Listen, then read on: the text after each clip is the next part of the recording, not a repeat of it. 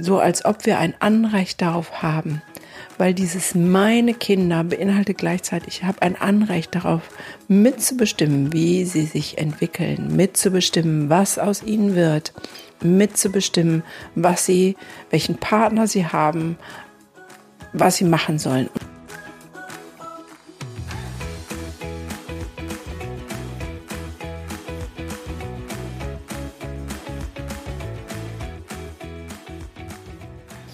Hallo und herzlich willkommen zu meinem Podcast. Mein Name ist Gunda Frei und dies ist der Podcast Entwicklungssprünge für alle Eltern, Lehrer, Erzieher, Pädagogen, alle, die mit Kindern und Jugendlichen leben oder arbeiten oder die ihr eigenes inneres Kind noch nicht vergessen haben und diesen zu wahren Entwicklungssprüngen verhelfen wollen. Das heutige Thema ist Kinder sind nicht dein Eigentum und auch nicht meiner. Ein sehr spannendes Thema, wie ich finde, und ich will heute aufzeigen, welche Schwierigkeiten und Komplikationen das bei der kindlichen Entwicklung gibt, wenn wir Kinder als unser Eigentum betrachten. Schön, dass du wieder dabei bist.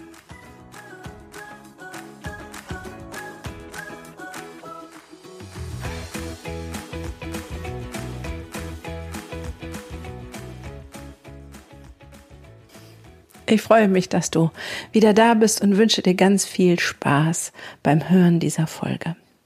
Kinder sind nicht dein, mein, unser Eigentum. Ich lese gerade ein Buch und da geht ein ganzes Kapitel darüber, dass vielleicht es ganz gut wäre, wenn nicht die Eltern ihre Kinder großziehen, sondern die Älteren in der Gesellschaft, weil die über mehr Weisheit und Kompetenz verfügen. Und ähm, da war so die Aussage, man, selbst wenn man mit 20, 30 ein Kind bekommt, ist man doch selber noch so sehr in der Entwicklung und ähm, hat das Leben wenig verstanden.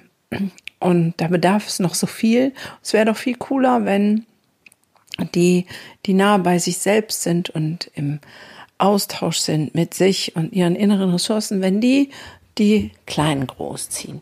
Und ich dachte sofort, was ein verwegener Gedanke. Und dann kamen die ganzen Erinnerungen an Praxiskinder, an meine eigene Kindheit, wo ich gedacht habe, nee, so verwegen ist der Gedanke gar nicht. Eigentlich ist er ziemlich cool, aber in unserer Gesellschaft sehr verpönt. Deswegen möchte ich da heute mal ein bisschen für Auflockerung sorgen. Ich weiß, wenn es so heißt, äh, eine 60-Jährige hat noch Babys bekommen mit künstlicher Befruchtung, dann geht der Aufschrei durch die Gesellschaft, oh mein Gott, die wird als Oma ihr Kind zum Kindergarten bringen. Wie schrecklich ist das denn? Und dann wird sie mit 75 alt und klapprig sein.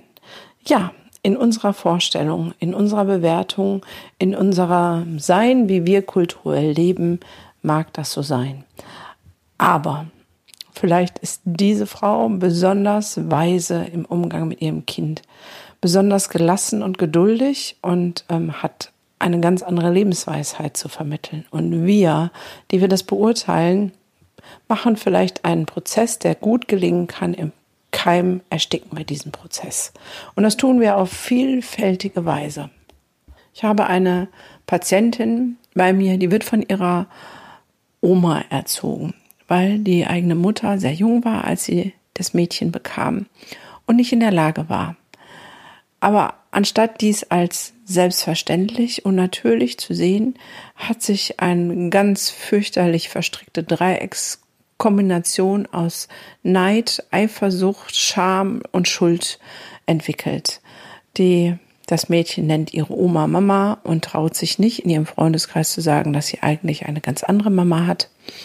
Ähm, die Oma steht immer zwischen den Schülen, ihrem eigenen Tochter und ihrem Enkelkind gerecht werden zu wollen. Die eigene Tochter macht der Oma Vorwürfe, die ah, ohne Ende. Ich könnte, glaube ich, eine ganze Stunde darüber erzählen, was das für ein Drama ist. Und was macht es letztendlich mit der jungen Dame? Die junge Dame ist sich ihrer selbst nicht sicher. Sie weiß nicht wirklich, wo sie hingehört, wozu sie gehört, weiß ihren eigenen Selbstwert nicht und lebt in dem Sein für ihre Oma sorgen zu müssen, emotional, weil die zwischen allen Stühlen hängt, selber in der Sehnsucht Kontakt zu ihrer ähm, Mama haben zu wollen, die das aber nicht zulassen kann, weil sie dann voll Schuld und Scham ist. Und ähm, ja, das macht ganz große Komplikationen in der Entwicklung. Und diese ganze Frage, bei Pflege- und Adoptivkindern, wann sage ich denn meinem Kind, dass es einen anderen Vater hat, ähm, nicht äh, eine andere Mutter, wir nicht die Eltern, die leiblichen Eltern sind.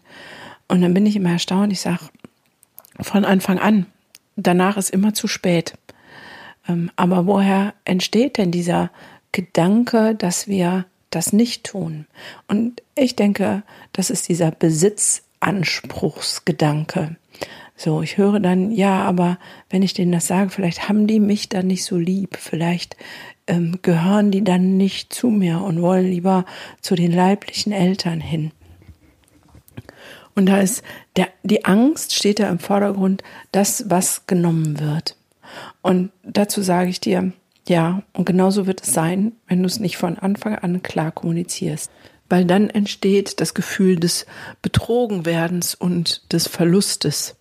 Wenn aber von vornherein irgendwie klar ist, dass Kinder grundsätzlich nicht unsere Kinder sind, sondern wir die wundervolle Aufgabe haben, diese groß zu ziehen und ihnen unser Erfahrungsschatz teilwerden zu lassen, sie daran wachsen zu sehen, dann entsteht diese Frage gar nicht.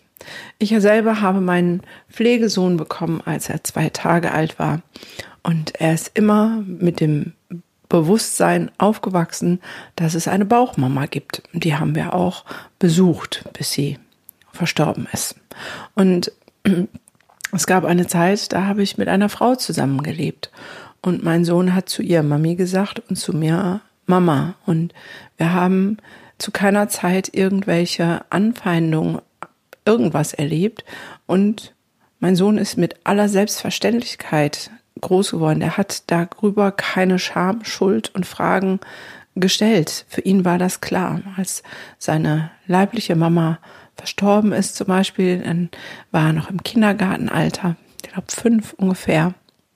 Und dann ist er in den Kindergarten gegangen und hat gesagt, du, Frau, hm, hm, hm, soll ich dir was sagen zu seiner Erzieherin? Meine Simone-Mama ist gestorben und jetzt sitzen Mami und Mama zu Hause und heulen.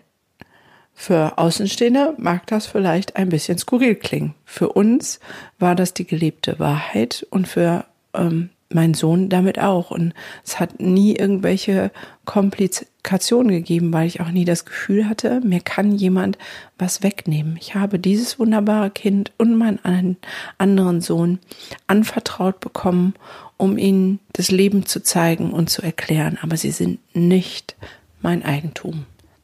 Und wenn du mal genau hinschaust und einfach nur beobachtest, dich, dein Umfeld, deine Familie, ähm, überall da, wo Kinder sind. Und wie viel ja Leid, Neid, Eifersucht, Schuld entsteht allein durch dieses mein Gedanke. Dies sind meine Kinder so als ob wir ein Anrecht darauf haben, weil dieses meine Kinder beinhaltet gleichzeitig, ich habe ein Anrecht darauf, mitzubestimmen, wie sie sich entwickeln, mitzubestimmen, was aus ihnen wird, mitzubestimmen, was sie, welchen Partner sie haben, was sie machen sollen. Und wenn wir da genau hingucken, dann wissen wir alle, die das erlebt haben, wo Eltern gesagt haben, also wenn du den zum Mann nimmst oder die zur Frau, dann sind wir nicht mehr deine Eltern, die auf diese Art und Weise mitbestimmt haben, weil sie dachten, sie haben das Recht dazu. Das hat Schmerzen, Traurigkeit und Elend herbeigeführt, aber niemals Freude und Freiheit. Und das können wir über alles ziehen, über die Berufswahl, über die Schulwahl. Ähm, das fängt mit den Freunden im Kleinkindalter an. Dieses entspringt alles aus diesem Gedanken, dass das unser Eigentum ist und wir Mitbestimmungsrecht haben. Versteh mich nicht falsch. Natürlich ist es sinnvoll, den Umgang mit manchen Freunden manchmal etwas ähm, den Kindern nahezulegen, das ja nicht gut tut.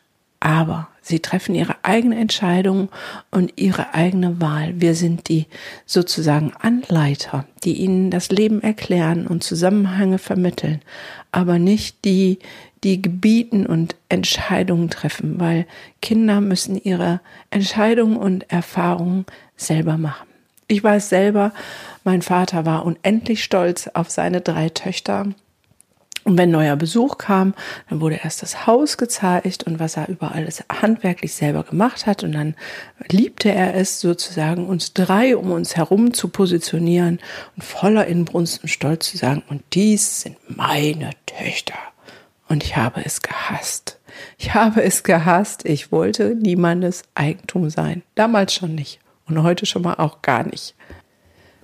Und deswegen finde ich diesen Gedanken so toll zu sagen, warum nicht die älteren, die weiseren Kinder großziehen lassen. Das heißt nicht, sie den leiblichen Eltern wegnehmen. Aber wenn wir ein ganz anderes Verständnis hätten darüber, wer Kinder sind und welche Aufgabe und welche Rolle wir haben, würde auch dieser ganze große, ja, dieses ganze große Drama über Fremdunterbringung nicht so schwierig sein, weil dann gibt es einfach junge Eltern, die überfordert sind mit dem ähm, Kinder großziehen, weil sie selber noch viel zu sehr im in der kindlichen Entwicklung drin hängen, auch wenn sie vielleicht 20 oder 30 Jahre alt sind. Und dann würden die, die weiter sind, sagen, okay, wir übernehmen das. Und es wäre ein freudvolles, liebevolles Miteinander und nicht ein, ja, die Eltern sind so schlimm, das geht alles gar nicht. Ähm, deswegen dürfen die nie ihre Kinder sehen und ähm, dieses ganze Gehetze und würde in meinen Augen aufhören, weil man dann einfach im kollektiven Bewusstsein sagen würde, okay, du bist noch nicht so weit, es ist gut, du darfst dein Kind jederzeit sehen, ähm, außer bei ähm, Gewalteinwendungen, da würden wir sagen, nee, das ähm, tut deinem Kind gerade nicht gut. Also es geht nicht um dieses Recht, das ist mein Kind. Auch das ähm, muss ich noch mal einen kleinen Schlenker machen, bevor ich zu dieser Vision zurückkomme. Auch dieses Recht macht so viel Elend. Ja, das Elternrecht in Deutschland geht vor dem Kindeswohl. Und ähm, ich habe in meinem Instagram-Account da letzterdings ein paar Posts drüber gelassen und werde da auch weiter drüber schreiben, weil es so unfassbar viel Leid bei Kindern verursacht. Da sind Eltern, die ihre Aufgabe nicht gut wahrgenommen haben, gewalttätig geworden sind. Ähm, die Kinder wurden weggenommen weil es richtig ist, diese Kinder nicht der dauerhaften Gewalt ausgesetzt zu lassen. Aber da dieses Elternrecht so groß ist, dürfen diese Eltern ihre Kinder weiter sehen ohne darauf zu achten, was das für diese Kinder bedeutet an Reinszenierung des erlebten Traumas und auch ohne Auflage, dass die Eltern wirklich erstmal zur wahrhaft Besinnung kommen müssen, sich selber mit sich selbst auseinanderzusetzen. Wenn es Auflagen gibt, dann gibt es so äußere, ein bisschen Erziehungstraining, so. Aber das ändert ja nicht das innere, die innere Haltung und das, warum das überhaupt zu diesen Schlägen hat kommen können. Da müssen wir ähm, viel tiefer eintauchen und nicht an den äußeren Symptomen rumdoktern, sondern in Persönlichkeitsentwicklung investieren, damit da sich was langfristig ändert. Und äh, ja, dieses auch bei Trennungskindern, dieses mein Kind, dein Kind und darf der Vater ähm, das Kind sehen, obwohl so. Ach ja, ich möchte weg von dem Negativen und hin mal ein positives Bild schaffen. Was wäre denn, wenn, wenn wir das wirklich tief von Herzen verstehen würden, dass Kinder nicht unser Eigentum sind, sondern dass wir diejenigen sind, die, die wunderbare und auch ehrfurchtsvolle Aufgabe haben, diese wunderbaren Wesen in ihrer Entwicklung zu unterstützen, sie anzuleiten und sie zu ihrem besten Wohl, ja, zu begleiten, Entwicklung zu fördern. Und dieses Mein und Dein gäbe es nicht. Wir wären doch viel freier, Hilfe anzunehmen und zu sagen, ach, guck doch mal, hilf mir mal, da weiß ich gerade nicht, weil es nicht so ein ähm, Fingerzeigen geben würde, oh, guck mal, der macht das jetzt mal falsch und oh, guck mal, hast du den gesehen, wie der mit seinem Kind umgeht, sondern ähm, es wäre ein Bewusstsein da von alle Kinder, alle, nicht nur deins und meins, alle Kinder brauchen Unterstützung, Entwicklung und es gibt kein falsch und kein richtig und kein böse und kein gut, sondern wir gehen hin und unterstützen in Liebe, nicht in ich weiß das aber besser als du, jetzt mach mal mit deinem Kind so und so und so, sondern hey, versuch doch mal das. Ähm, und da, wo Jüngere überfordert sind, übernehmen die Älteren das. Und ähm, aber es ist klar, wer Mama und wer Papa und wer Oma und Opa und Tante und Onkel ist. Für Kinder sind Hauptbeziehungspersonen so wichtig. Und klar müssen sie wissen, wo sie herkommen und das einsortieren können, zu sagen, das ist meine Mama, von der stamme ich ab. Deswegen habe ich blaue Augen und eine krumme Nase und schiefe Füße oder was auch immer.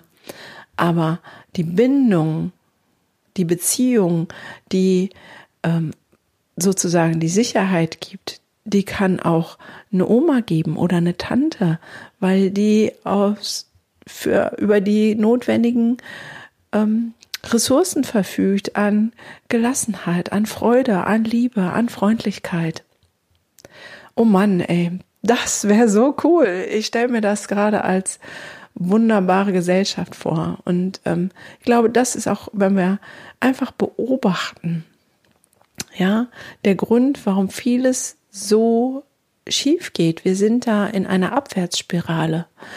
Früher haben die Generationen zusammengelebt und dann war ein Stück weit von diesem ähm, Oma und Opa erziehen mit, weil sie da sind, weil sie Halt geben, weil Kinder auch dort sind, ähm, war so normal und selbstverständlich dass das überhaupt nicht in Frage gestellt wurde. Ja, auf dem Bauernhof im Betrieb, Kinder wurden geboren, ähm, die sozusagen Bauern mussten körperlich hart arbeiten, schaffen und dann waren Oma und Opa mit auf dem Hof und die haben dann die Brut versorgt. Das war normal.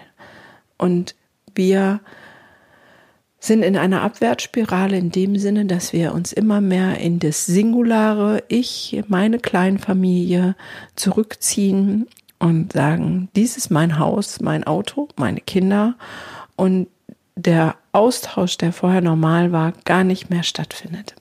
Aber ich möchte darauf aufmerksam machen und sagen, dass das letztendlich nicht gut ist für unsere Kinder. Aber jetzt haben wir diesen Ist-Zustand und können das auch nicht umkehren. Und ähm, natürlich beinhaltet das auch, dass man den Eltern zum Beispiel das zutraut an Weisheit und an Verständnis, weil meine Eltern sind in vielerlei Hinsicht weise und verständnisvoll. In mancherlei Hinsicht dürften auch Sie noch in Persönlichkeitsentwicklung investieren. Das heißt, das soll jetzt nicht heißen, gibt all eure Kinder bei euren Eltern ab. Das meine ich nicht. Denn selbst wenn wir das Mehrgenerationenmodell nicht mehr leben, können wir zu einer Halte und Einstellung kommen, in denen klar ist, unsere Kinder sind nicht unser Eigentum.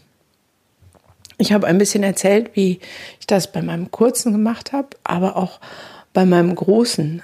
Als ähm, ich mich von dem leiblichen Vater getrennt habe, habe ich überlegt, was ist schlimmer, mutig diesem Kind diesen Vater zu oder mute ich ihm zu, ohne Vater aufzuwachsen. Und ich habe festgestellt, es ist nicht mein Recht, darüber zu entscheiden.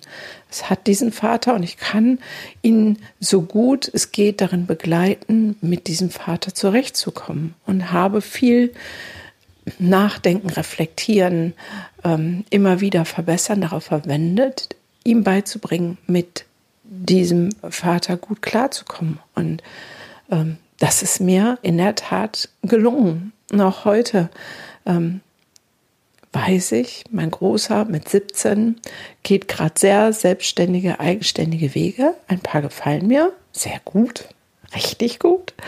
Und ein paar gefallen mir nicht so gut. Aber es ist sein Leben. Ich habe nicht ähm, den Besitzanspruch zu sagen, du musst aber das jetzt so und so machen und du darfst nur das und das. Und über Freunde, wenn ich gemerkt habe, die tun meinen Kindern nicht gut, haben wir offen kommuniziert. Ich habe aber nie Freunde verboten. Niemals. Weil es gehört zu der Erfahrung, der Erfahrungswelt meiner Kinder, sich mit diesen Menschen auseinanderzusetzen. Ich kann das begleiten, ich kann das reflektieren, ich kann sagen, guck mal, und an der Stelle ist es gerade für dich ganz blöd, weil der andere hat sich so und so verhalten. Das war das, wovor ich dich äh, gewarnt habe oder wo ich dir gesagt habe, pass auf. Und jetzt hast du das und ich will dir einfach den Zusammenhang erklären, damit du das verstehst, damit du in Zukunft eine eigene gute Wahl treffen kannst. Wenn wir den Besitzanspruch aufgeben, dann geben wir auch den Anspruch auf, mein Kind muss aber Anwalt oder Arzt oder was auch immer werden. Ähm, ich glaube, da habe ich an anderer Stelle schon mal drüber gesprochen, dass wir nicht unsere Wünsche auf unsere Kinder provozieren können. Das hört automatisch mit dem Gedanken auf, wenn wir wissen, Kinder sind nicht unser Besitz. Sie gehören uns nicht. Also, ich will dich ermutigen. Schau mal genau hin. Fühl mal in dich rein. Siehst du dein Kind als dein Eigentum, wo du Verfügungsrechte hast, wo du mitbestimmen darfst, musst, wo du Entscheidungen treffen musst und sagst, und die und die Richtung nimmt es? Oder siehst du dich als Entwicklungshelfer, um dein Kind um dem Kind, was dir anvertraut ist, mit dem Kind, mit dem du gerade zusammen bist, ähm, in Entwicklung zu helfen. Und dann hört auch, fällt mir gerade noch ein, in Schulen und anderen Kontexten dieses Jahr, das ist ja nicht mein Kind, das schert mich nicht, ähm, auf. Wir würden uns einfach gesamt ein bisschen mehr und ein bisschen anders verantwortlich fühlen. Vielleicht auch für die Situation, die wir in der Straßenbahn sehen, wo eine Mutter ihr Kind zusammenbrüllt und so sagen, hey, das hat dieses Kind nicht verdient. Es ist ähm, nicht mein Kind, aber es ist auch nicht dein Kind in Form von, dass du einen Besitzanspruch hast. Und vielleicht können wir mal gucken, was diesem Kind gerade gut tut.